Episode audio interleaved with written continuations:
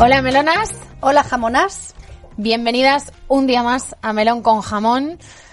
Hoy hemos traído una invitada llamada Lorena Fernández, más conocida en redes como una barra baja tesis barra baja doctoral, lo digo literal por si queréis darle a seguir, tiene contenidos muy interesantes. Ella es investigadora sobre biotecnologías, derechos reproductivos y feminismo. E hizo su trabajo de fin de máster sobre el tema que hoy nos ocupa, que es la gestación subrogada. Así que creo que nos va a contar cosas muy interesantes. A ver, hola. Hola. Gracias por invitarme, estoy encantada de estar aquí, así que a ver. ¿cómo? Sobre todo recuerda acercarte Vale. bien al micrófono, que luego se Aquí, nos aquí. quejan por ahí en comentarios en YouTube de que no se De oye. que no se oye. Ahora sí, ¿no? Ahora sí. Vale, pues eso, que gracias, muchas gracias por invitarme, que, que me encanta que estemos hablando de este tema porque es un tema controvertido, complicado. Entonces, bueno, creo Sí, que no- hay que no, yo creo que nos tenemos que ir preparando para a ver las reacciones frente a este programa. Bueno, sobre todo a mí me gustaría que lo abordáramos también desde un punto de vista muy informativo para todas aquellas melonas y jamonas que no sepan eh, sobre este tema. ¿Qué tal, Cindy? Muy bien, muy bien. Estoy, a ver, estoy muy nerviosa, ¿eh? He de decir que este tema es el que más me gusta de todos los que hemos tratado hasta ahora, el que más me gusta hablar, que la, experta desde luego es Lorena, pero yo también he investigado un montón, también tengo un vídeo en mis redes sociales sobre esto. Y me gusta que lo vayamos a abordar, como dice Estere, desde la información, porque es que hay mucha gente que tiene una opinión y después a, las que, a la que le das un par de pinceladas sobre el tema, dicen, hostia, es que no lo había pensado así. Y así es como me gustaría abordarlo hoy. Pues vamos allá. Eh, antes de empezar voy a dar un dato. Se estima que cada año nacen en todo el mundo al menos 20.000 niños mediante gestación subrogada, según la ONG suiza internacional Social Security. En España, según datos arrojados por el Gobierno, entre 2010 y 2016 se contabilizaron un total de 979 inscripciones por gestación subrogada en los registros consulares del extranjero. Vamos a empezar por definir bien el término. ¿A qué llamamos gestación subrogada? Bueno, pues gestación subrogada eh, o vientres que es como yo lo llamo, ya luego os lo explicaré.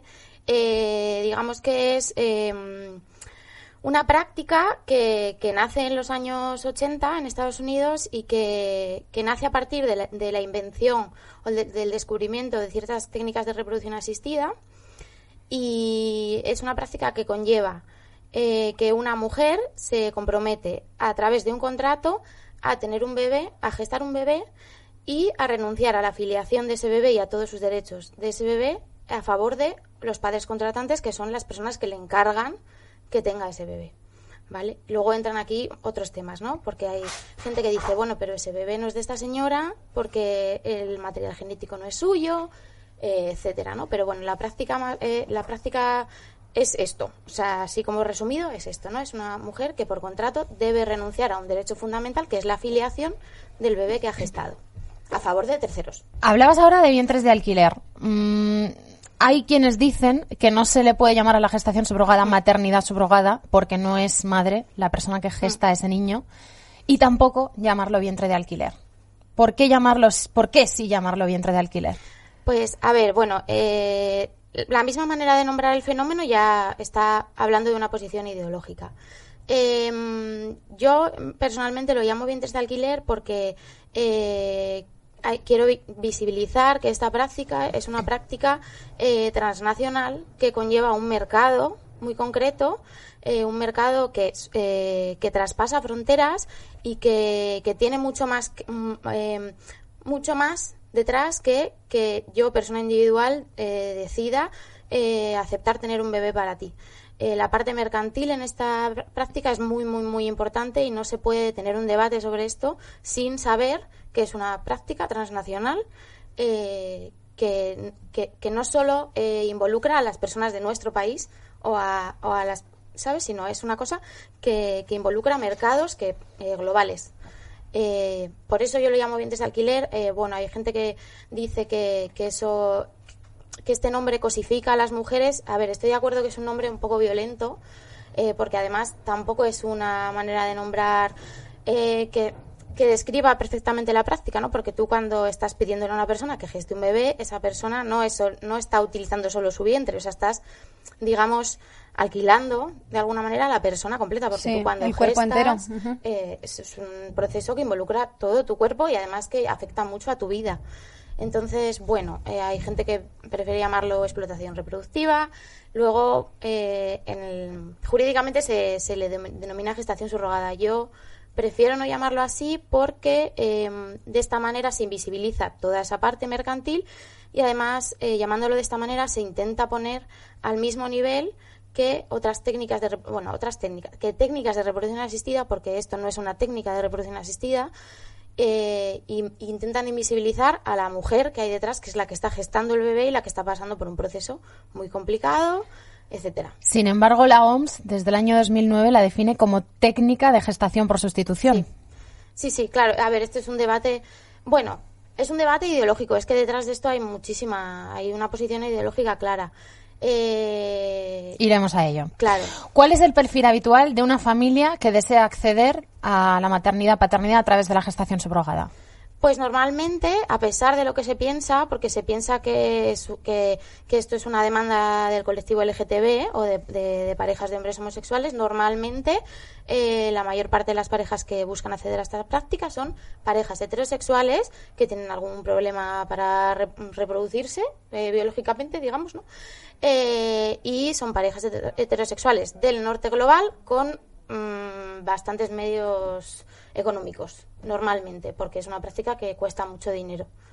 Y dentro del colectivo, las personas que más eh, recurren al vientre alquiler, a la gestación subrogada, eh, dentro del colectivo LGTB son los hombres homosexuales blancos. Es decir, de todo el colectivo, los menos oprimidos. ¿Y cuál sería el perfil o cuál es el perfil habitual de la madre gestante? De la madre gestante, pues uy, normalmente son eh, mujer, bueno, suelen ser mujeres que ya han tenido un hijo, pero normalmente son suelen ser de clase eh, no no depende de los países, porque claro esto también, ¿no? Pero eh, por ejemplo en Estados Unidos son eh, pues gente que tiene están en condiciones precarias, pero no no viven en una pobreza extrema porque a las agencias no les interesa tener mujeres que vivan en, en condiciones de pobreza extrema porque eso para el bebé es y para para llevar a cabo el proceso es complicado, ¿no? O sea, podría dañar el proceso. Entonces, son gente que es mm, mujeres precarias normalmente, también suelen ser racializadas, eh, migrantes, etcétera, ¿no? O sea, que acumulan una cantidad de opresiones que, bueno, hay que tener en cuenta para esto. Y lo que comentabas, Lorena, que depende del país. O sea, por Claro. ejemplo, en la India es que es otro rollo completamente. Claro. Son mujeres que viven hacinadas en granjas y por, o sea, da igual, da igual donde vivan, porque, por ejemplo, en España, si se hiciera legal, la gente también se iría a la India. Ahora mismo la gente no puede eh, contratar gestación subrogada en la India por porque no hay convenio. En la India nada más pueden tener, eh, nada más se pueden registrar bebés por gestación subrogada si en tu país Ahí sí se se- permite. En España, si se permitiera, todo el mundo se iría a la India. ¿En qué países está legalizada la gestación subrogada? Eh, no son tantos, eh, la lista de países no son tantos. Eh, lo que pasa es que hay que hacer una distinción. Hay eh, unos países que la legalizan eh, de manera comercial, o sea, que, que está legalizada como de una manera súper abierta, ¿no? Eh, que son Estados Unidos. eh, luego, países como India, Nepal, bueno, en Camboya eh, se sabe que hay un mercado de esto, aunque es, es un poco ilegal en realidad, es, un mercado negro. Eh, ¿Qué más? Reino Unido. Bueno, Reino Unido es altruista. Entonces es que hay como hay tres clasificaciones que son las que regulan de manera solo comercial, luego las que regulan de manera altruista y luego los que prohíben. Y en esta, esta pregunta es mejor hacerla de otra manera, ¿no? Es como, ¿cómo se divide el mercado de vientres de alquiler? Eh, normalmente, y las legislaciones que se están dando es, los países europeos o del norte global están tendiendo a o prohibir o regular de manera altruista para proteger a las mujeres de sus países, de sus países. mientras permiten el mercado exterior, porque cuando tú regulas en tu país es muy difícil eh, bloquear el mercado exterior. Y luego los países del sur global, como por ejemplo India, Nepal, eh, bueno, ahora mismo Ucrania, Rusia, Georgia, eh, México, la provincia de Tabasco, etcétera. Bueno, hay más lugares, pero así en resumen. eh, están tendiendo, o sea, tendían a legalizar de forma muy abierta y están tendiendo a cerrar las fronteras y a, eh, a impedir el mercado a extranjeros porque se han cometido una gran cantidad de abusos. Entonces están teniendo que cerrar. Entonces los mercados para los países europeos se están cerrando y por eso se está empezando a dar la demanda de legalización nacional. ¿En Canadá, Pero, ya sí. no, ¿En Canadá ya no lo han prohibido o No, en? Canadá está regulado de manera altruista. Altruista, pero claro. Canadá, como, como Estados Unidos y Reino Unido, aunque estén regulados de manera altruista, eh, mandan muchísimo mercado al extranjero. La mayor parte de la gente que accede a la gestación subrogada en esos países se va al extranjero. Y eso es una pregunta que habría que hacer, ¿no? ¿Por qué en estos países en los que está legalizado de forma altruista, por qué esa gente se sigue yendo a países como Ucrania o a la India para eh, tener a sus bebés por gestación subrogada?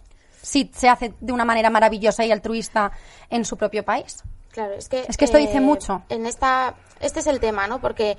eh, claro, lo que pasa es que, o sea, la- yo de verdad, las personas que acceden a esto pueden tener muy buena intención, obviamente, pueden decidir hacerlo lo mejor que puedan, intentar irse a lugares donde sea altruista, no sé qué, pero claro, es que eh, tú tienes que legislar para el común de la población. ¿Y qué pasa? Eh, que esto es un mercado, que funciona como un mercado y las personas que acceden a esto normalmente, no todas, obviamente, eh, se comportan como consumidores, porque lo que están es adquiriendo un producto. Es un poco fuerte decir esto de un bebé, pero es que se comportan como consumidores. Es que no es fuerte desde el momento en el que si el bebé no sale bien, o sea, es que no paran de haber casos Claro. en los que eh, bebés con enfermedades se intentan devolver, Claro. eh, en casos de gemelos nada más se coge a uno y el otro acaba en un orfanato, entonces mm, no es fuerte, o sea, es fuerte cómo Sí, se está es utilizando. como- pero claro, por eso te digo que, eh, ¿por qué se van a otros países? Porque cuando tú legalizas de forma altruista, de dotándole a unos derechos, de unos derechos a la gestante, esos derechos son eh, obstáculos para las personas eh, que quieren a- tener un bebé, ¿no? Porque, por ejemplo, en Reino Unido, eh, la madre gestante tiene seis, o sea, solo puede decidir dar al bebé hasta seis semanas después de, de dar a luz, que es lo que pasa en las, en las adopciones, que es como se regulan las adopciones. Eh, ¿Qué pasa? Esto es un problema para los padres con- con- contratantes porque no quieren arriesgarse a no tener ese bebé. Claro, es que esto, es que no estamos hablando de. En España cosa. la gestación subrogada no es ilícita, sino que es nula. Sí, bueno, hay, sí, hay discusión entre los juristas, pero bueno, hay gente que dice que está prohibida, o sea, lo que dice eh, el artículo de la el artículo 10 de, 10 de la ley 14 de 2006 de eh, técnicas de reproducción asistida es que el contrato es nulo de, pleno derecho. ¿Qué pasa? Sí, es verdad, el contrato es nulo. ¿Qué pasa? No se establecen penas o no se están estableciendo penas, pero en nuestro Código Penal existen artículos que, que dan de lleno, o sea, hay artículos que penalizan, eh, bueno, eh, saltarse las norma, la normativa no- eh, normal para, para adoptar, para, para afiliar un bebé o las normativas de acogida eh, para tener ese bebé, ¿no? Y, y, y se, mm, se penaliza, o sea, con, pen- con penas de cárcel incluso, eh, a las o sea, a quien lo haya hecho, haya sido en el extranjero o en Exacto. su propio país, se penaliza a los intermediarios, a la, a la, a la propia gestante, que esto es a mí es una cosa que tal, y a, y a los padres que quieren tener ese bebé como suyo, sin haber pasado por los procedimientos que se tienen que pasar. Total, es que yo según lo que tengo entendido es que es ilegal. Tanto, no solamente registrar un bebé que haya nacido en España, sino da igual dónde haya nacido ese bebé, no se puede registrar. Otra cosa es que eso se lo hayan pasado por la torera hasta que de repente ha, ha ocurrido que se han quedado encerradas no sé cuántas familias en Ucrania sin poder traer a esa bebé, a, esos, a esos bebés, perdón. Es que mm, Esto sabías ocurrió el año pasado, Sí, ¿no? y sabían perfectamente que lo que estaban Quedaron haciendo era retenidas, ilegal. para marcar un poco, Claro. quedaron retenidas varias familias Ujú. en Ucrania y no les permitían volver Sí. porque no se podían inscribir allí Claro. a través del consulado. Claro, pero es, ¿Qué, que es qué se curioso. requiere? Porque se- antes se requería, la Dirección de Registros y Notariados requería eh, una prueba de paternidad y ahora se requiere una sentencia por parte del país en el que se ha contratado. Claro, lo que pasa, lo que pasa con los registros es que, bueno, esto es un, también lo que pasa en España precisamente con ese tema es que hay un laberinto legal porque hay diferentes instancias que han dictado diferentes cosas, incluso en contra del Tribunal Supremo, que se supone que es la instancia más importante jurídicamente hablando en España. Entonces, lo que pasa en Ucrania es que antes se traían los bebés eh, alegando que era ese bebé había sido eh, por una infidelidad del padre, porque normalmente el material genético suele ser del padre contratante. Normalmente, ¿eh? luego hay veces que no. Entonces, eh, para sacar a ese bebé del país, tú tenías que hacer, el padre tenía que hacer una muestra, o sea, una, sí, tenía que tomarse una muestra de ADN para comprobar que ese bebé tenía relación pero eh, hubo un cambio en la ley de, protección de datos en 2018 que no permitía que se le tomasen las pruebas de ADN en las embajadas. Por lo tanto, tú a ese bebé no lo podías sacar del país porque podías estar incurriendo en tráfico de menores, que este es otro tema. Eh, y entonces, eh, sí, la verdad es que eh, no sé cómo lo están solucionando ahora, pero es verdad que, que, que está siendo un problema y de hecho esta es una de las cosas por las que se, se pide insistentemente que se legalice porque, están, porque se les cierran los lugares a los que ir porque se les están cerrando las posibilidades de irse al extranjero porque todos los lugares están bloqueando a, la- a las personas extranjeras, de alguna manera. Chicas, eh, mm, como sea, la gestación subrogada es un milagro. Es decir, es un milagro que una persona eh, aporte su cuerpo para que los gametos de otras dos personas que de por sí no pueden llegar a término, llevar a término un embarazo, de esta manera se pueda llevar a término. ¿No debería ser mejor, no sería mejor regular la situación? No. No, porque, vamos a ver, para empezar, hay una cantidad de niños que están en búsqueda de una familia que es, o sea, da miedo la cantidad de niños que hay. Si quieres tener un hijo, tiene que ser por tus propios medios o si no, tienes que adoptar. Yo puse un ejemplo súper gráfico, súper gráfico, eh, en el vídeo en el eh, que hice de gestación subrogada, que es como, part- partamos de la base de que la paternidad o la maternidad no es un derecho. O sea, es como si tú dices que tienes el derecho de ver o tienes el derecho de correr. Si naces sin piernas, eh, a ti el Estado no te puede garantizar que tienes el derecho de correr. Tú vas a poder someterte a tratamientos por la seguridad social para intentar tener una movilidad mejor. Igual que una mujer se puede someter por la seguridad social a todos los tratamientos que pueda. Pero el Estado a ti no te puede garantizar unas piernas, no te puede garantizar unos ojos, no te puede garantizar nada. ¿No te parece que es antiprogreso? No, para nada. Es que yo, yo creo ¿No os parece que en lugar de arremeter contra la gestación subrogada, contra lo que habría que arremeter es contra las malas políticas o el negocio fraudulento que hay Es que, debajo? ¿Sabes qué pasa? Esto es una. Es, es que esta pregunta es una trampa, porque no se puede separar. Claro. Porque eh, eh, tú cuando, cuando regulas algo, eh, o sea, una de las cosas que tiene el derecho es que lo que hace es. Digamos, acepta, o sea, que se acepten socialmente ciertas conductas, ¿no? Entonces tú cuando estás regulando esto, sea de forma altruista, aunque tú lo quieras hacer de la mejor forma posible, eh, pues eso, dando todos los derechos a la madre gestante, eh, que se pueda arrepentir, que conserve el derecho al aborto, etcétera, ¿no? Eh, lo que estás haciendo es que esa práctica se vuelve lícita. Y eh, además es una práctica, esto se ve en los países donde está regulado de forma altruista, como por ejemplo Canadá y Reino Unido. eh, cuando tú lo regulas de esta forma, no hay suficientes gestantes altruistas para, para, para paliar la demanda, porque la demanda además crece, porque tú has hecho que esa práctica sea algo, sea considerado algo bueno y, y, y, ¿no? que está bien socialmente. Entonces, eh, lo que pasa es que esta demanda se manda al extranjero y se manda a lugares donde, mm, quiero decir, si ya mm, esta práctica tendría que hacernos pensar muchas cosas, que por cierto tu vídeo estaba muy bien, porque eh, lo, de, lo de considerar, o sea, es la primera vez en la historia que, se que, que socialmente se está pensando que eh, la gestación no produce maternidad, que es algo completamente separable de la maternidad y que puede ser simplemente un proceso Que es de locos. que no tiene absolutamente nada que ver con nada, ¿no? Sea, tú estás ahí, luego, claro, mucha gente se enfada, ¿no? Lo llamas alquiler, no somos vasijas. Es que, es que la estáis tratando como una vasija a esta persona. O sea, aunque tú la quieras mucho y la trates bien, no sé si me explico, tú la estás usando para que te geste un bebé. A ver, la Y es estás que tratando nadie- como un- una vasija. Y siento, totalmente, muy y es que feo, nadie pone el foco en eso. Eso es lo que a mí me jode, porque yo cuando eh, gestación subrogada, vientres de alquiler, todo el mundo habla de la explotación de la mujer. Desde luego que eh, hay que mirar si qué es el altruismo, que creo que eso también es un tema que deberíamos hablar ahora. Habría que mirar que si esa mujer está explotada, si no. Pero ¿quién piensa en el bebé? Yo, que me estoy formando en eh, salud mental perinatal, te puedo asegurar que lo que dice la evidencia científica es que es súper perjudicial tanto para la madre como para el bebé que se produzca una gestación en la cual la madre esté luchando continuamente contra su instinto y luchando continuamente para no generar vínculo con ese bebé. Y no es malo solamente para, para su salud mental, es malo para la creación de su cerebro, para la formación de sus órganos. De hecho, hay un montón, un montón de niños que vienen por, eh, por gestación subrogada, que han nacido por gestación subrogada, que uno, nacen prematuros y dos, tienen problemas de salud a lo largo de su vida.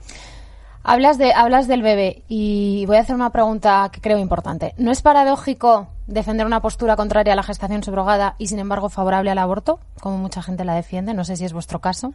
No. O sea, sí, o sea, quiero decir, sí, claro. es decir, el aborto, se obviamente. puede abortar a las- hasta las 14 semanas, Sí. cuando un niño tiene cara, hasta cejas, hígado, corazón latiendo y quien no lo quiera ver persona, no lo ve persona. Pero ¿no os parece un poco, un poco paradójico?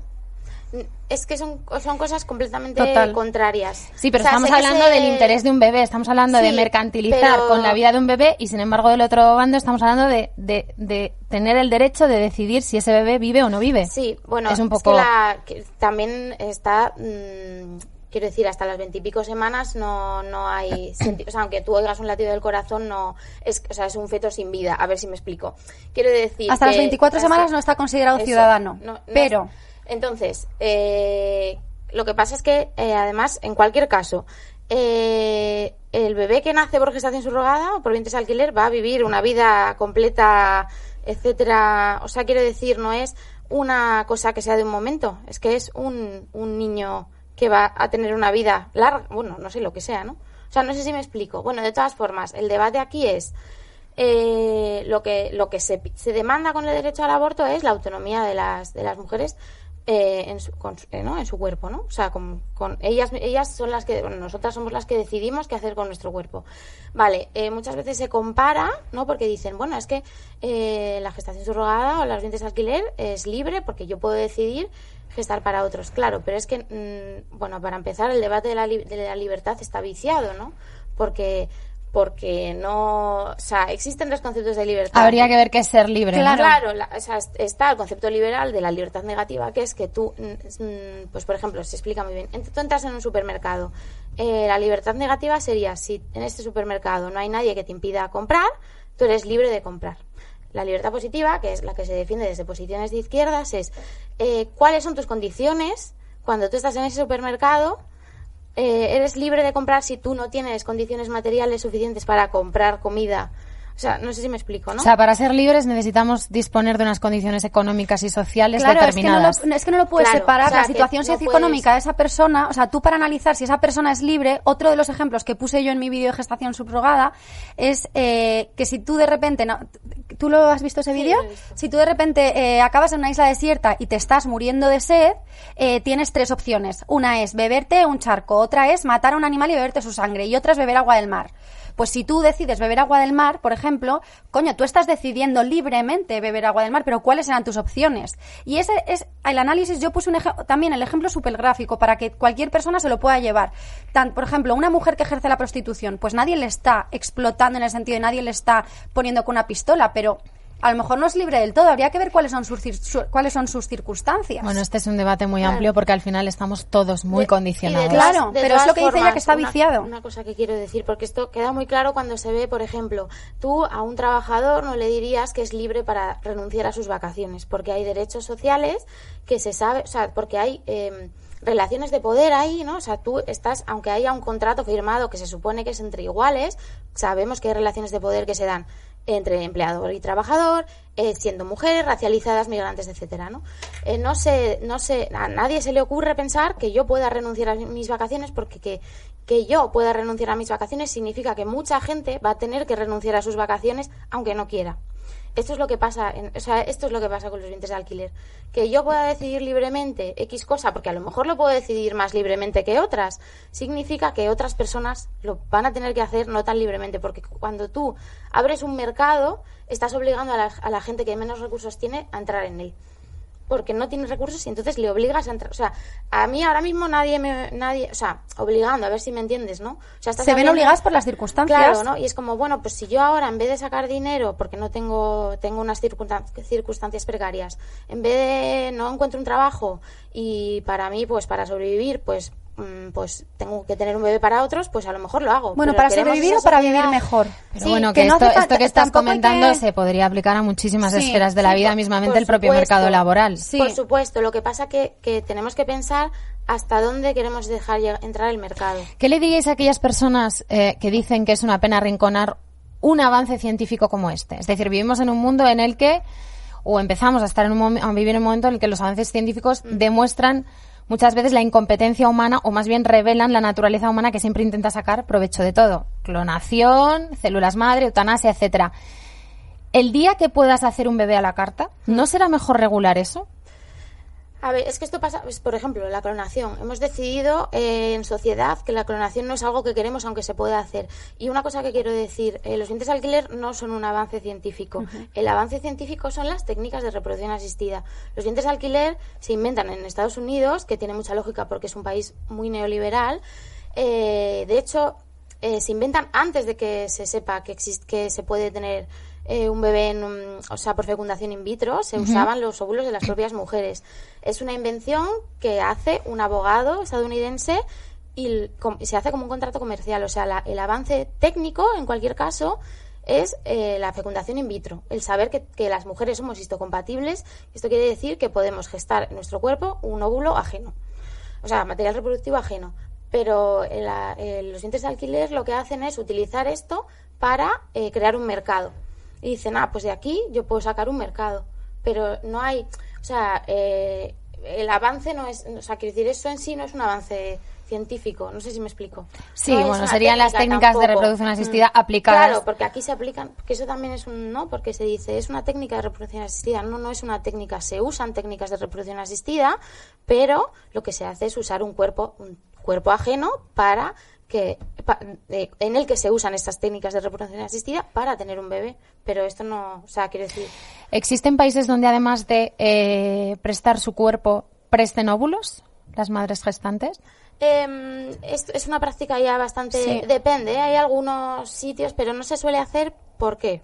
Precisamente porque es mucho más fácil desvincular al bebé de esa mujer cuando no lleva sus su material genético. Y bueno, pero aquí yo tengo aquí yo tengo que hacer un apunte. Eh, y además que se está sabiendo porque se está investigando muchísimo por el método ropa. Mm. Eh, que no sea tu óvulo y que no vaya a tener el peso genético no mm. quiere decir que no se produzca una transferencia bidireccional de células que se llama mm. microquimerismos, ¿vale? Que aunque no sea peso genético, pero tú cuando estás gestando un bebé, ¿vale? Estás continuamente em, afectándonos la palabra, estás continuamente modificando su, evolución, estás todo el rato, o sea, ese bebé, mm, lo hablaba por ejemplo yo con Vero de Omami Blue, que decía que su hijo tiene los mismos gestos, tienen a veces hasta eh, formas de reaccionar igual, eh, su carácter está más o menos de la misma manera. Y todo eso ha ocurrido en, el, en la gestación. Da igual que no haya peso genético, hay una eh, transferencia bidireccional. De hecho, incluso de los bebés que no han llegado a nacer, si has tenido pérdidas, tienes en tu cerebro células madre de ese bebé que no llegó a nacer.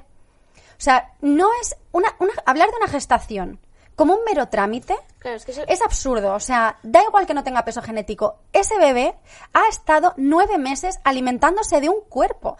se ha formado dentro de un cuerpo. Ha estado nueve meses. El otro día que hablábamos de la, de la exterogestación en el capítulo, en, el, en el programa anterior es, estar nueve meses, si llegan, porque qué casualidad que no llegan a estar los nueve meses casi ningún bebé de gestación subrogada, eh, nueve meses protegido dentro del cuerpo de una mujer que cuando sales, eh, ese bebé lo único que necesita es oler ese, ese olor que ha estado oliendo nueve meses. O sea, el líquido amniótico huele igual que los pezones de la, que de la madre. El bebé cuando sale lo único que necesita es seguir ahí. Esos nueve meses, ¿cuál es el proceso por el que pasa una madre gestante? Luego hablaremos del, del momento de separación.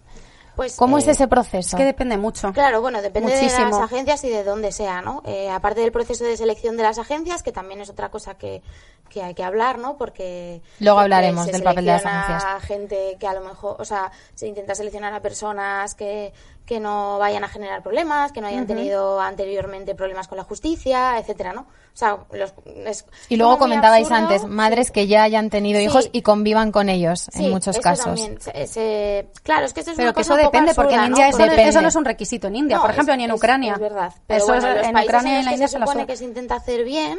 Eh, por ejemplo, en la proposición de ley de ciudadanos, ¿no? Se supone que tiene que ser una mujer entre 25 y 35 años que tenga supuestamente una vida estable, no sabemos muy bien qué significa eso porque no lo pone en ningún lado, que es eso exactamente en términos económicos, etcétera, y que haya tenido anteriormente un bebé. Se supone que esto es porque tú así ya sabes lo que has pasado y lo que es, pero claro, es que es que un embarazo es un proceso eh, vital eh, muy complejo y único, único, cada embarazo es único. No tiene, o sea, aunque tú sepas, además es que tú no sabes lo que va a pasar durante ese embarazo, tú no puedes dar eh, consentimiento de algo que no has pasado hasta que lo has pasado. Exacto. Y además, bueno, esto en qué lugar deja los bebés, porque bueno, eh, o sea, no sé, pues como yo consiento dar este...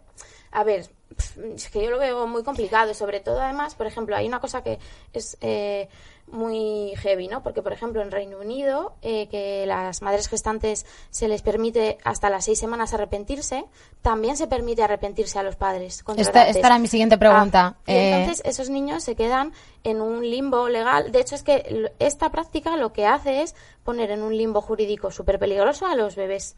O sea, es lo, lo, lo primero, porque además, eh, cuando tú te vas al extranjero a hacer algo que en tu país es ilegal, como pasa en España, ¿no? O que es nulo, etcétera, ¿no?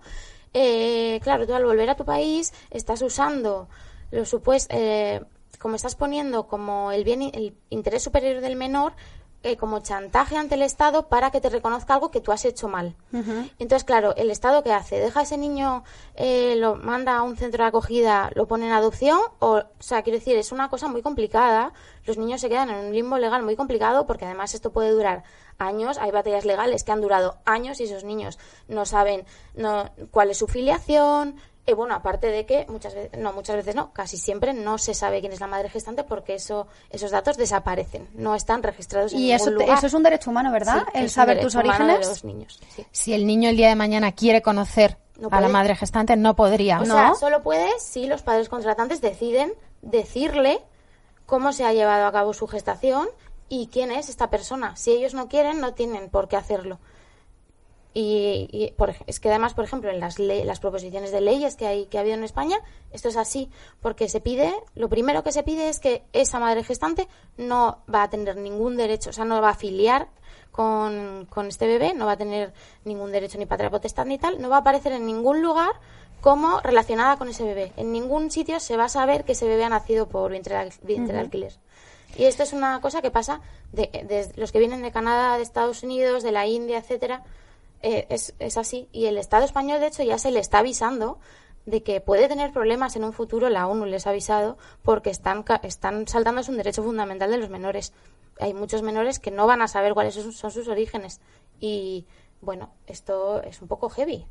Porque Una cosa que eh, antes que hemos estado hablando de eh, cómo registrar aquí a los bebés que, que ven- venían de fuera, muchas, muchas familias de estas que se quedaron atrapadas el año pasado en Ucrania, lo que la- su forma de proceder para poder registrarlos aquí, aparte de lo que estabas comentando tú, Lorena, era que eh, venían registrados con la madre gestante. eh, la, la madre era la madre gestante, el padre el, que- el que había aportado el semen, y cuando venía aquí, el padre denunciaba a la madre gestante por abandono del hogar Venían con la nacionalidad ucraniana. Sí. Sí, denunciaba a la madre gestante como que se había quedado en Ucrania y había abandonado a su hijo. ¿Vale? O sea, esa mujer que por dinero se está sometiendo a ese tratamiento y se está sometiendo a una gestación, encima va a recibir una denuncia que después le pone las cosas muy complicadas y el día de mañana ella quisiera venir a buscarse la vida a España, no podría. O sea, mira los trámites que hacen una vez que se le ha quitado la afiliación a, esa- a la mujer gestante, es que también la, es un derecho, por cierto, fundamental. la madre, la, la que, la que sería la madre por sustitución, em, inicia un proceso de adopción de ese hijo. Es decir, tú me estás diciendo que los procesos de adopción son muy largos, son muy complicados y que por eso prefieres ir a la gestación subrogada, pero al final terminas haciendo un proceso de adopción con el hijo de gestación subrogada. Es que es como que no tiene ningún mm, tipo de coherencia ni ningún tipo ver, de sentido. yo- es que yo creo que, a ver, em, claro, muchas veces se dice también, no, es que quieren tener un bebé con su material genético. Yo lo que creo que pasa es que quieren tener un bebé, un bebé desde que es bebé.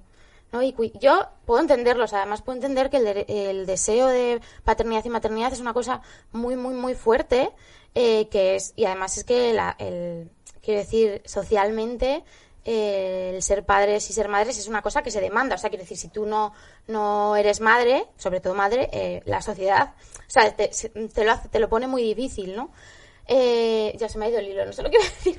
Pero bueno, que... Que- es que el deseo al final es muy que- grande y que, lo que claro, quieren es tener un bebé pequeño. justificar con ese deseo eh, que se, eh, pues, pues eso, que se tenga que renunciar a derechos fundamentales, que haya un niño que esté en un limbo legal. O sea, quiere decir, es una práctica que, mm, que éticamente plantea tantas preguntas que aceptarla so- como tal en sociedad, eh, y bueno, aparte desde una perspectiva feminista, es bastante aberrante. ¿Cuál es la postura del feminismo ante esto? Eh, mm, bueno, ha habido mm, ha habido debate porque al principio, claro, no sé, no, porque tú dices, claro, porque Jo, es que el deseo de maternidad. Yo es estaba a favor, ¿eh? ¿no? Sí, no, y además, y hay mucha gente que ha cambiado de opinión. Eh, yo al principio, cuando empecé a estudiarlo, tenía muchas dudas porque decía, jolín, pues yo qué sé, eh, mi amigo que es gay que quiere tener un bebé, jo, pues. que no, porque dices, es que, claro, es que es una cosa tan, tan, huma- ¿no? Tan, jolín, tan humana, pero claro, es que te pones a, a est- a est- a estudiarlo y a ver, y además a ver lo que supone a nivel Claro. global esto. Y bueno, en el feminismo pues ha habido un debate y ahora la postura principal eh, es que, que no, que no se puede, o sea, lo que yo lo que creo es que eh, tenemos que llegar a un consenso como sociedad de que esta práctica eh, no, no la queremos socialmente, porque abre la las puertas a muchas cosas. Esa es, esa es mi posición. Y luego aparte es que ¿quién se puede permitir un bebé por gestación subrogada? Es que ¿Cuánto, esto, o cuánto sea, puede llegar a costar? Me imagino, Depende obviamente, del- que depende dependerá del del país, país, depende. si se hace de forma altruista, si no. Claro. Depende del país, pero es que ¿En qué baremos nos podemos mover como Pues minimísimo te puedes y máximo? mover. En Ucrania a lo mejor son 50.000 euros y en Estados Unidos 150.000 o más, o sea, depende, ¿no? Eh, claro, esto también te dicen, claro, es que si no lo lega- legalizas, pues esto va a ser eh, lo que dicen, como el aborto antes, que solo era para las ricas, claro, pero es que el aborto es un derecho, eh, lo que estábamos diciendo antes, que al final no terminé lo que quería decir, ¿no? Eh, es un derecho fundamental y además... em, eh, estamos hablando de la autonomía de las mujeres sobre su cuerpo. Con, la, con los bienes de alquiler lo que estamos hablando es de que las mujeres renuncien a derechos fundamentales por contrato, además previo a que todo eso pase. Bueno, pero si se hace de forma altruista, esa mujer, bajo su responsabilidad y su capacidad de decidir, está Pero que decidiendo tiene- que quiere hacerlo. Pero qué capacidad Claro. de decidir. A ver, esto es otra de las cosas que yo también mencionaba. Tú Porque puedes me decir imagino misa. que habrá casos de todo tipo. Claro, habrá pero que- mujeres. supuesto cuando que yo decía de que el embarazo tipo. es único, No yo- niego, no niego el negocio fraudulento que hay debajo de todo esto, que me parece lamentable. Pero también pienso en casos particulares de mujeres que lo estarán haciendo de forma altruista porque quieren ayudar. Claro, sí. Bueno, pero No es que lo que no puedes hacer es, no regular puedes- todo una todo un sistema, no puedes regular todo un sistema por casos individuales. Yo gestaría para mi pero, hermana. no, pero en la regulación de un sistema no se tienen que tener en cuenta los casos, los casos particulares. Hombre, claro, pero sobre todo es algo, estamos hablando de algo social. Estamos hablando de que las leyes, cuando se regulan, tenemos que mirar primero a la gente que, que tiene más, que es más vulnerable. Sin esto se regula, es lo que dices tú. Si abrimos un mercado, estamos haciendo que mucha gente vaya a recurrir a él. Gente que realmente lo necesite. No niego, si es que yo en ningún momento he negado que haya gente que lo haría de forma altruista. Yo gestaría para mi hermana. Es que yo gestaría para Candela, que está sentada. Yo, yo seguramente lo haría. Pero eso no quiere decir, además, yo te puedo decir esto ahora, pero como acabamos de comentar, cada embarazo es único, es decir, tú puedes haber tenido cinco hijos, no, haber, no haberte cogido en ninguna una depresión posparto, haber dicho, haber sentido en todos los embarazos que tú serías capaz de después darlo. Da igual, porque de repente en otro, cada embarazo es un mundo, es único y tú no puedes decidir ahora sobre algo. Tú ahora mismo serías capaz de decir, yo cuando tenga 50 años me voy a eh, firmo un contrato de que voy a mm, comprar, voy a vender mi casa de no sé qué. Es que tú de aquí a 50 años, de aquí a que tengas 50 años vas a haber cambiado de opinión 25.000 veces. Pues imagínate si hay un embarazo de por medio. O lo que te cambia la, la- la vista el estar embarazada. ¿Recibe apoyo psicológico la mujer gestante para el momento de la separación? Claro, durante el embarazo reci- recibe todo lo que te puedas imaginar. no es ayuda, dónde- ¿eh? Depende de dónde también, ¿eh? Pero que no es ayuda psicológica, es preparación psicológica para, separarse que tú no generes vínculo con ese bebé. Y en el momento en el que das a luz, esa, ese apoyo o ese- esa mm, conexión con un psicólogo deja de existir. Sí, sí. Lo que, o sea, lo que, lo que decías antes de que si se regula los casos particulares y tal, lo que, lo que pasa con esto es que es evidente que, va que hay gente que lo, o sea, quiero decir, es evidente que, hay, que se pueden hacer las cosas bien, que hay gente que, que a lo mejor quiere de verdad lo que tú dices para mi hermana, pero es que no podemos pensar una práctica, eh, o sea, ten- para, tenemos que pensar cómo afecta esto sistémicamente. O sea, el que yo acepte que esto es algo lícito significa precisamente que socialmente se entiende como algo que está bien y eso significa muchas cosas. Y además, otra cosa que es importante, España es un país comprador, o sea, España es un país demandante de vientres de alquiler, no es un país de madres gestantes que demanden gestar. Y como país comprador tenemos una responsabilidad porque cuando nosotros regulamos aquí, eh, lo que nosotros regulamos aquí eh, afecta al mercado exterior y afecta a otros lugares, aparte del nuestro, porque evidentemente. Luego hay otra cosa que es, ¿no? Porque te dicen, bueno, madres, eh, madres de 25 a 35 que hayan tenido ya un hijo. España tiene el índice de natalidad más bajo de Europa. Eh, los, los, la precariedad está por las nubes. Eh, ¿Qué madres, qué, qué, qué mujeres? ¿Qué ¿Dónde mujeres? están? ¿Dónde están esas mujeres? ¿Quiénes son? Porque realmente no hay tantas mujeres ahora mismo en España que con 35 años hayan tenido un hijo ya y que puedan tener otro. Y además, a esas mujeres se les está pidiendo que en un mercado laboral que las discrimina, que las discrimina por, embara- por em- estar embarazadas, por, da- eh, por dar eh, El pecho. etcétera, estamos pidiéndole a esas mujeres que por muy altruistas que sea y por muy hermana mía que sea, yo le estoy pidiendo que asuma unas consecuencias que va a asumir ella, porque la embarazada es ella, eh, unas consecuencias que van más allá de lo que yo pueda querer o no pueda querer, unas consecuencias que además son sociales. ¿No? Es como, pues eso, tú asumes que a lo mejor puedes eh, parar tu carrera otra vez eh, por esto, que puedes asumir la discriminación laboral, o sea, no sería, mm, quiero decir, habría que paliar primero esto para poder plantearnos siquiera, ¿no? Entonces, bueno, yo creo que, que a lo mejor lo que tenemos que pensar es otras maneras de generar parentesco más allá de, de, de que otra persona tenga un bebé para nosotros, si no te- podemos tener un bebé. No sé, es que me parece, no sé, bueno. Desde el, desde el punto de vista de la salud, ¿la gestación Sí. subro- subrogada conlleva algún riesgo adicional para la gestante respecto a cualquier otro embarazo? Eh, bueno, Sí, de no- salud, a salud mental, te- Bueno, 100%. sí, eso o sea, el índice de depresiones posparto después es altísimo, pero altísimo. Eh, uno de los procedimientos que evita tener cualquier tipo de psicopatología en el momento del parto es el inicio de la lactancia y el inicio del apego, y eso se quita. Entonces tú estás dejando completamente desprotegida a esa madre. O sea, eh, a nivel de salud mental, desde luego. Sí, de salud mental, sí. Luego también, eh, otra cosa que no se dice, ¿no? Pero estas, eh, estas mujeres se tienen que someter a técnicas de reproducción asistida que son, Sí. que son bastante brutales para los cuerpos de las mujeres. Esto no lo hablamos mucho, pero es, es así. Entonces, aparte de- del embarazo y el parto y el posparto, que eso queda olvidado porque como ya ha tenido el bebé, pues a ver cómo pasa el posparto, eh, se tienen que someter a, eh, estimulaciones ováricas, eh, bueno, etcétera, ¿no? Todo lo que conlleva una, una técnica de reproducción asistida. Entonces, bueno. Y, e incluso aumenta, que me acabo de acordar, el, el riesgo de hemorragia posparto. En, la separación mamá-bebé aumenta muchísimo el, el riesgo de hemorragia y de no poder frenar una hemorragia y morir en el parto. El simple hecho de separarte de tu bebé.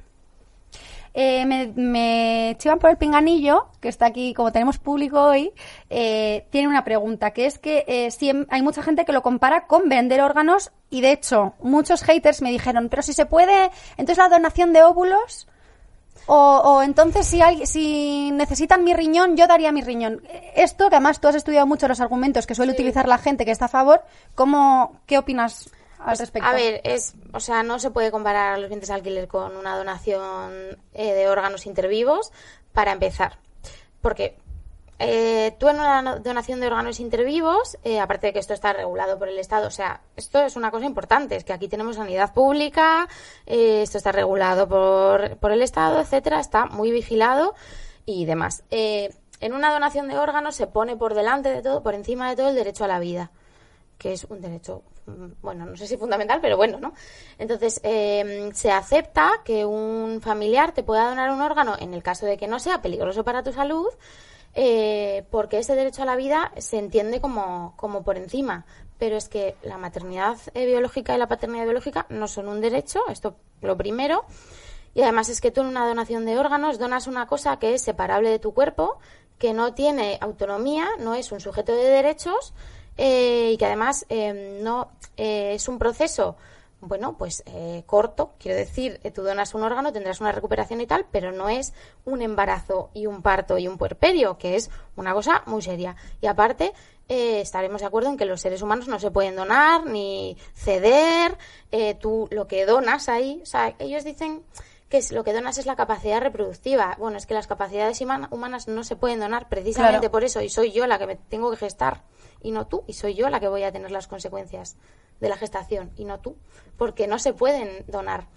Entonces, eh, no creo que no es comparable porque además es eso que lo que tú donas es un ser humano que es sujeto de derechos fundamentales al que se le están negando derechos fundamentales y además eh, viendo cómo funciona el mercado en general y tal, eh, se, le estás poniendo en una, se les está poniendo a los bebés en, una posición muy vulnerable y eh, se les está convirtiendo en, un objeto de, intercambio. Bueno, cuando es altruista no es monetario, pero bueno, mm, en fin, no sé cómo explicarlo.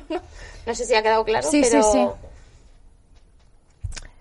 Em, no sé si conocéis un famoso caso, Jessica Allen, su perfectación, una mujer que se prestó em, a, bueno, a ser mamá gestante de una pareja eh, procedente de China.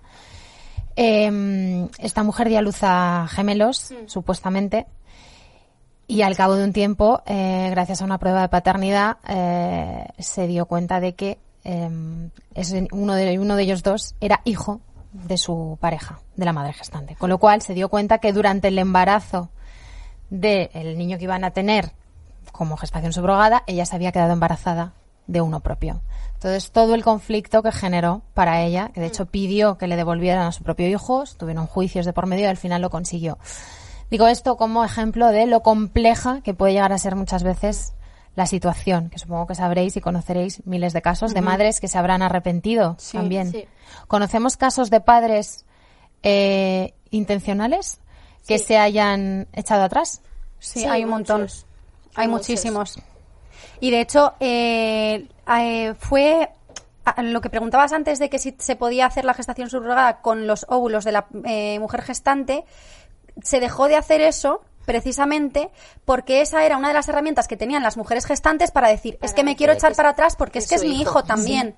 Y se hizo para quitarles esas facilidades de poder, bueno, facilidades. De hecho, se hizo a, partir de a raíz de ese caso mm. en Estados Unidos que se llamó el caso de Baby M, que es el que hizo conocidos los vientres de alquiler en el mundo que básicamente fue pues nada una pareja contrató a esta, mujer eh, para tener un bebé. Ella puso su propio óvulo y entonces en el, al momento de dar, a, de dar a luz se arrepintió y huyó con el bebé. Entonces esto dio paso a un montón de eh, trifulcas judiciales etcétera etcétera. Al final eh, los tribunales admitieron que ella era madre del bebé porque llevaba su propio óvulo y por eso se por eso se cambió y se empezó a hacer con fecundación in vitro Em, y, pero esto es, esto es muy clave, por ejemplo, les dieron la custodia no compartida, sino la, la niña acabó viviendo con los, con los padres contratantes porque tenían mejores medios.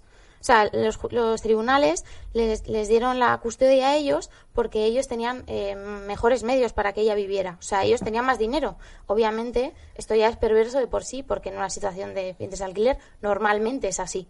Entonces, o sea, quiero decir que aquí entran otras relaciones de poder, además, porque es como encima que tú, tú has puesto tu óvulo y eres su madre, y además la custodia la tienen ellos porque ellos tienen más dinero que tú, porque por eso te han contratado y por eso tú has accedido, probablemente, ¿no? Y bueno, luego hay muchos casos. El caso de Baby Gami, que fueron dos gemelos, eh, uno tenía síndrome de Down, el otro no, eh, la mujer se negó a abortar, porque claro, el tema del aborto, de, de, de de tener que abortar a obligación de los contratantes, porque esto por en la mayoría de los sitios es así, ¿eh? en los sitios que regulan, altruistamente no, porque bueno, sería un poco fuerte, pero en fin. Eh, pues Baby Gami, pues eso, la madre se, se, negó a abortar y entonces ellos se llevaron solamente al bebé que no tenía síndrome de Down y ella se quedó con se, quedó a criar el, criando al otro al otro bebé. Y ahora mismo en Ucrania también ha habido otro caso de una bebé que nació que tenía una enfermedad o y lo mismo, o sea, hay muchos casos y luego pues... Y sin embargo, también conocemos de cerca a familias que han tenido a su pequeño o pequeña a través de la gestación subrogada y cuyo niño no puede estar recibiendo más amor en el mundo y mejores por cuidados. porque es un niño súper deseado. Es un tema complejo. Claro que, a ver, vamos a ver. Los niños por Y que lo han hecho bien a través de una agencia correctamente. Y ahora voy. ¿Cuál es el papel de las agencias? Porque en España las agencias son agencias de asesoramiento. Sí, este es el papel de las agencias. Que las que me escuchéis por Spotify, estoy haciendo el gesto del dinero con la mano, por si no lo estáis viendo. Eh, el único papel de las agencias, de hecho, las agencias son las que antes eran agencias de adopción, que han visto el dinero en la gestación subrogada y ahora son agencias de gestación subrogada. O sea, el único eh, trámite que hacen las, las agencias es poner en eh, es saltarte o hacer lo más legal posible, agarrarse a los vacíos legales que haya por ahí, los huecos, los recovecos, para que tú al final puedas registrar a ese bebé. Mm. aquí en, En España. España es así. Te ayudan a saltarte la ley y esto también trae a debate el nada más la gente que tenga dinero va a poder tener esos bebés. Es decir, Si no te es nada más- ayudaran a saltarte la ley, no tendrían que estar ilegalizadas. Hombre, ver, es que de muchas de ellas son inmobiliarias, están registradas como inmobiliarias, están registradas como en salones de juego, están registradas, o sea, es una locura. Es que es De hecho, ahora se está empezando, desde el, desde el gobierno, se está empezando a perseguir a las agencias. Porque de hecho, a las que hay que perseguir es a las agencias. O sea, yo no, tampoco, no, o sea, no soy partidaria de perseguir a las familias, ¿qué tal? Porque, pues es que, eh, pero también lo que tú dices, ¿no? Es como, sí, son niños muy deseados y se les quiere mucho. Obviamente, o sea, obviamente. Claro, eso yo sí no que es pienso así. que esta gente sea mala gente, a ver si me explico, ¿no? Y que esos niños son muy deseados y se les quiere mucho, pero, eh, claro, es que. mm, y también una, una pareja que ha ido a Ucrania ella, ella ha contratado a una mujer que eh, no tiene medios para subsistir o necesita el dinero para mm, poder mm, comprarse una casa y poder vivir con su hijo, eh, también van a querer mucho a su bebé, Total. pero, pero por el medio y todas pasan las cosas. familias que estaban encerradas en Ucrania el, el año pasado, todas adoraban a esos bebés. Claro, es Mira, que no, no tiene que ver, porque si no, eso sería, por ejemplo, eh, es que eso sería un argumento para muchas cosas. Claro. Porque tú, si no, podrías decir, igual que el argumento de por el bien superior del bebé, si nosotros utilizáramos eso como una especie de eh, argumento superior, eh, yo podría ir a la India, llevarme un niño y decir por el bien superior de este niño. No, por supuesto. Ya, ya, ya. O sea, yo sé que sí, Por sí, yo- favor, a ver, yo sé no que nos una- vayamos a- no, pero sé que es una comparación un poco fuerte y un poco fea, lo sé, ¿eh? no, no estoy diciendo que se haga esto, pero es que al final el bien superior del menor también podría llevarse hasta decir, Claro. es que claro, este niño va a vivir mejor conmigo, yo le voy a querer mucho y yo tengo me- más medios que una madre en la India.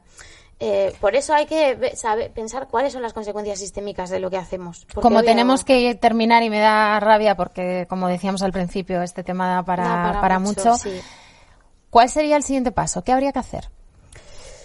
Pues es muy complicado. Es que desde mi punto de Desde vista, vuestro punto de desde el vista, punto de vista en el que yo entiendo que esta práctica tendríamos que conseguir que socialmente se viera como una práctica reprobable y eh, desde mi punto de vista es muy difícil eh, que esto deje de suceder si no se prohíbe globalmente. Porque mientras haya países donde se permita, va a haber gente que pueda salir de su país a hacer turismo reproductivo, que es como se llama, eh, y, va a seguir, y además, eh, como normalmente suelen, hay muchos famosos que hacen publicidad, y etcétera, ¿no? Y parece como que está todo bien. y muchos medios en los que se censuran las opiniones en contra de gestación subrogada. Entonces yo, desde mi punto de vista, sería una práctica que en principio, en un principio, o sea, habría que abolirla, pero para eso hay que prohibirla en todos los países. Pero claro, no estamos cerca de hacer eso. A mí me gustaría concluir con una cosa eh, y que fuera como es, es mi conclusión sobre este tema. Eh, da igual la ideología que tengas, da igual lo que pienses si estás a favor o en contra. Hay una cosa que es real, que es que la gestación subrogada o los vientres de alquiler es malo para la salud del bebé y de la madre gestante. Y eso da igual cómo me lo pintes, da igual que si después sea altruista, de que no sea altruista, es algo que es malo para la salud.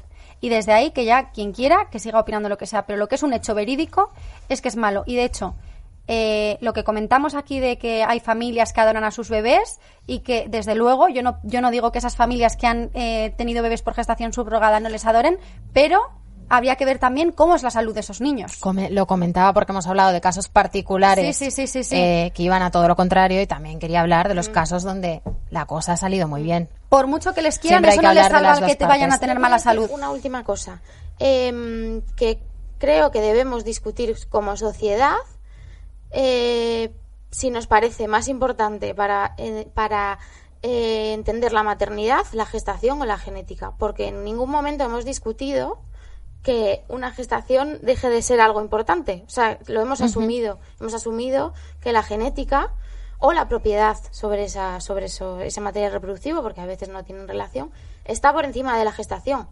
Eh, es cierto que la maternidad, aparte de biológica, también es una- un hecho social, pero queremos, hemos decidido como sociedad que entonces la maternidad biológica, es decir, la gestación, no tiene importancia, porque eso es lo que yo creo que tenemos que pensar, porque eso es lo que está un poco en juego también. Bueno, Pues con esa pregunta cosas. terminamos. Muchas gracias. Gracias Lorena por haber venido. Gracias a vosotras por invitarme, me ha encantado. Me alegro. Estabas un poco nerviosa, pero ves, ya, esto es muy fácil. ¿A que ya no estás nerviosa? Esto es muy No, fácil. no. Y eso que te has librado de baile, antes empezábamos bailando. Ahora ya hemos abandonado la práctica. Yo bailo cuando me invitéis, vamos. Gracias, Cindy. Tere, prométeme otro programa de esto, por favor, que me he quedado con 80 cosas que decir. Venga, haremos otro, haremos otro programa. A mí me gustaría traer también a la postura contraria. Sí, total. Eh, así el debate se hace más rico y más interesante. Eh, Melonas, Jamonas. nos vemos la semana que viene con nueva invitada y nuevo tema. Recordad, nos podéis eh, sugerir temas que os apetezcan, nos podéis hacer preguntas sobre los temas de los que hemos hablado a través de nuestro Instagram, melón con jamón barra baja podcast. Si os ha gustado este programa, darle al like y suscribiros a la factoría Phi Beta Lambda para enteraros de todos los programas que irán viniendo, que irán viniendo en adelante. Hasta la próxima. Un beso grande. Chao.